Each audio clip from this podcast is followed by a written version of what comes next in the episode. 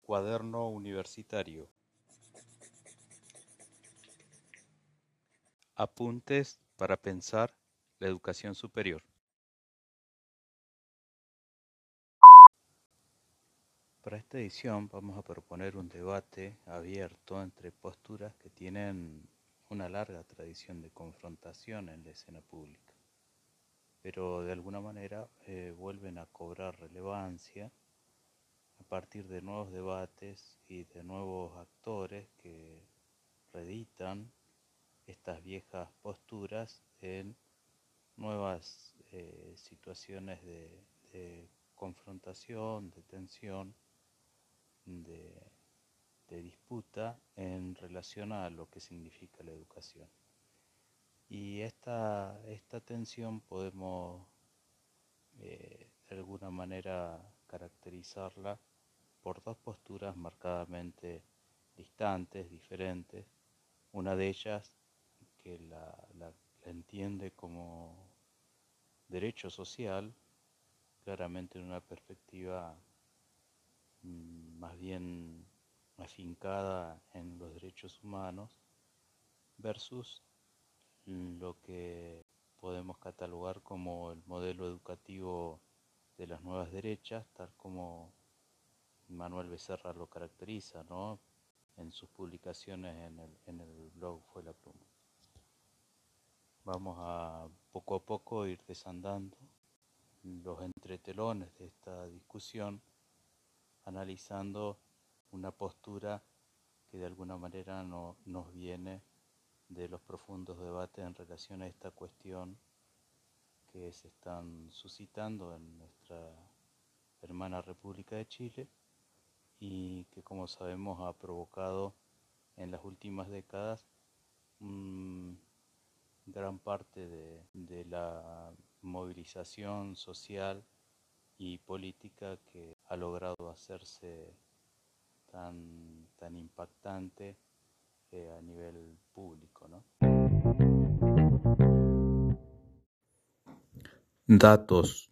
Toma nota.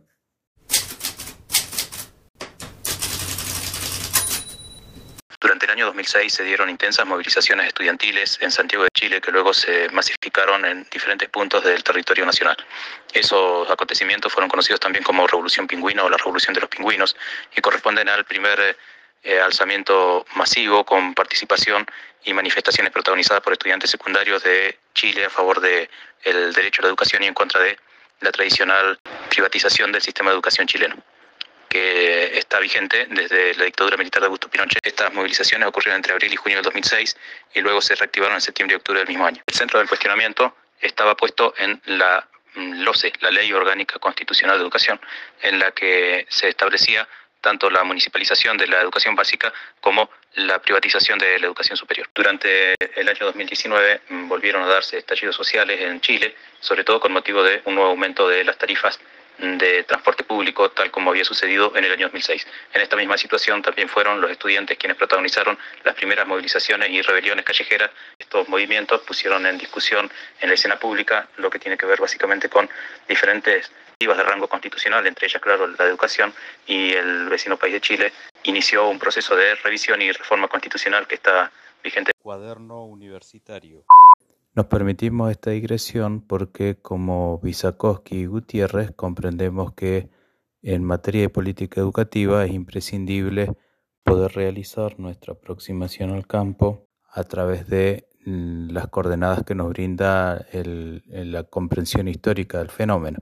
De modo que a partir de allí vamos a poder escuchar eh, brevemente mm, parte del planteo de Axel Kaiser.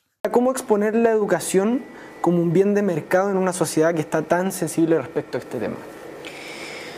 Yo vengo haciendo eso desde hace años y el debate lo gané. Dije no era un derecho, que era un bien económico. ¿Por qué dije que era un bien económico? Porque los bienes económicos, por definición, son todos aquellos que cuestan plata de gasto. La educación requiere pagar a los profesores, requiere pagar la infraestructura universitaria, los computadores, los libros, las horas del personal que, que, hace el aseo, todo eso requiere de, de, costo y por lo tanto un bien económico. Y el que no crea que es un bien económico está diciendo una estupidez. Y ahí voy a otra derivada de... El alegato por educación gratuita es un alegato con fines de lucro. Todos aquellos que quieren educación gratis son los máximos lucradores que uno se puede imaginar. Lucro unilateral. ¿Y por qué? En una relación de intercambio en el mercado, esto es economía 101, ambas partes se benefician. Entonces, si yo voy a la universidad y tuviéramos un sistema de trueque, yo tendría que ir a decirle a la universidad, mire, usted déme educación, capital humano, yo me voy a beneficiar de esto, y yo le doy servicios de lo que sea. Como tenemos una economía un poco más sofisticada, pagamos. Pero si yo no quiero pagar por la educación, lo que yo estoy diciendo es usted deme algo sin que yo le dé nada a cambio. Surge inmediatamente la impresión de que pretende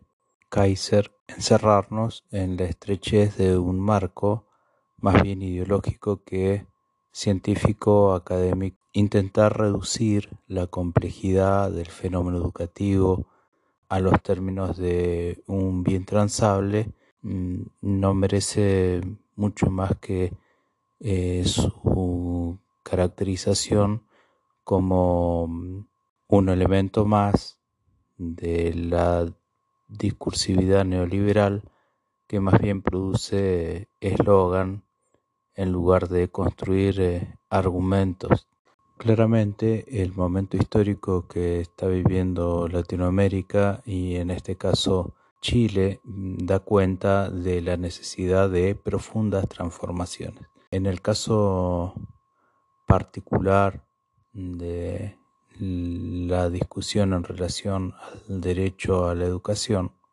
mm, podríamos equipararlo, siguiendo tal vez al planteo de Eduardo Rinesi, al momento en el que nuestro país se enfrentó al proceso de transición democrática, porque mm, a pesar de que la dictadura de Augusto Pinochet eh, terminó mm, a comienzos de la década de los 90, Chile mm, durante bastante tiempo se configuró como una democracia tutelada y posteriormente gran parte de la la regulación constitucional y normativa que primó durante la dictadura también lo hizo en estos mm, varios años de eh, mm, democracia post-pinochetista.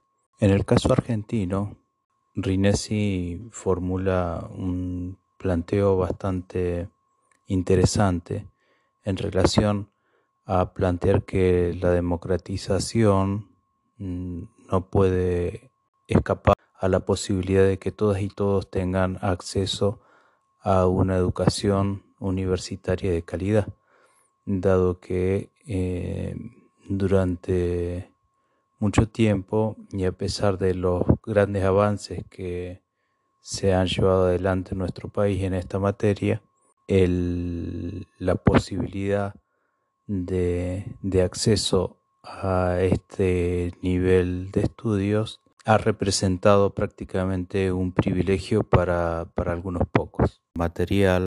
Rinesi nos, nos explica que la tendencia deseable hacia la universalización de este derecho que implica el acceso a niveles superiores se apoya en, en tres circunstancias. La primera de ellas es la consagración de la obligatoriedad del nivel secundario de educación.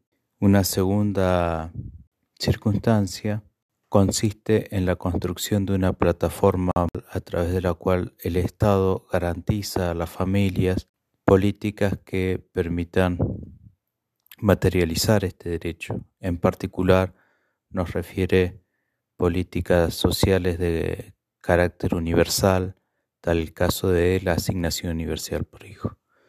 Y la tercera circunstancia que posibilita este, este proceso de democratización está sentado en el aumento considerable, dice Rinesi, de instituciones que integran el sistema de universidades públicas del país. Y cito textualmente, que ha dejado ya definitivamente de ser, como era digamos medio siglo atrás, un sistema chico compuesto por un puñado de universidades grandes para pasar a ser un sistema grande compuesto por una gran cantidad de universidades localizadas de hecho en todo el territorio del país. Datos. Toma nota.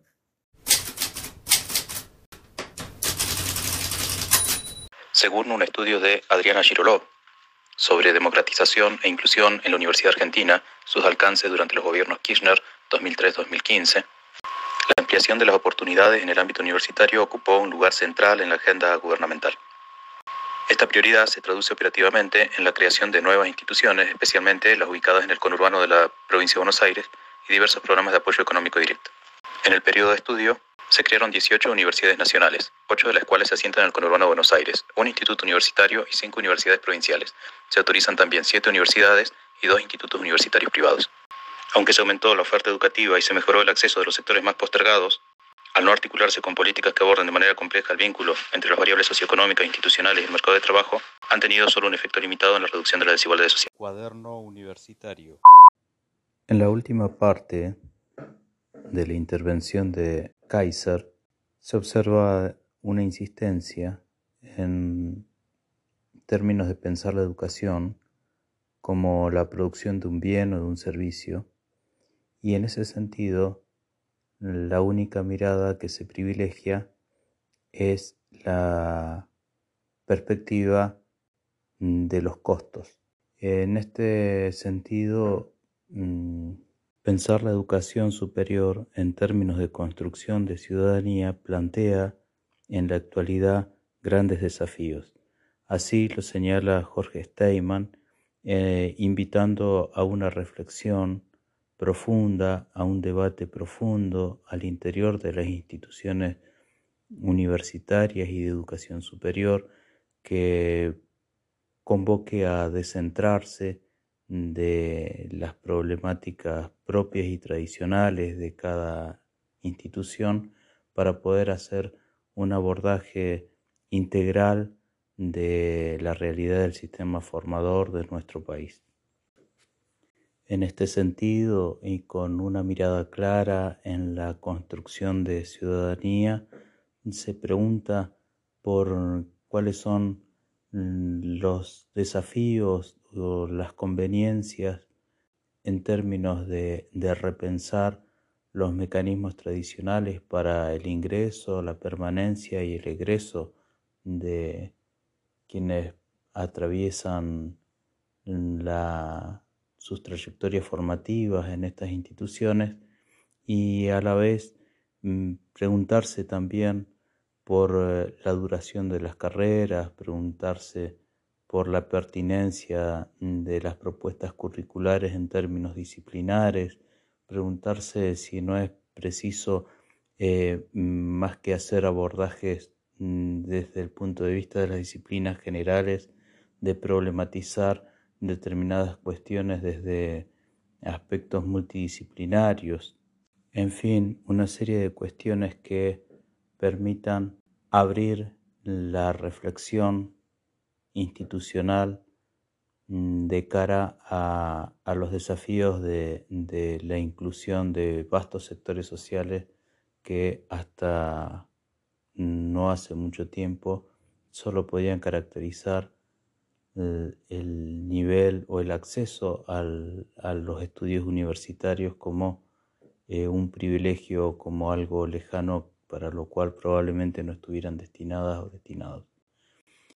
En tal sentido también se plantea cuáles son los desafíos que, que importa la, las consecuencias de la pandemia y también en estos términos se plantea repensar la modalidad de, los cursados tradicionales o incluso abrir la puerta a la bimodalidad mm, en sentido de generar mayores oportunidades. Gracias por acompañarnos. Esto fue Cuaderno Universitario.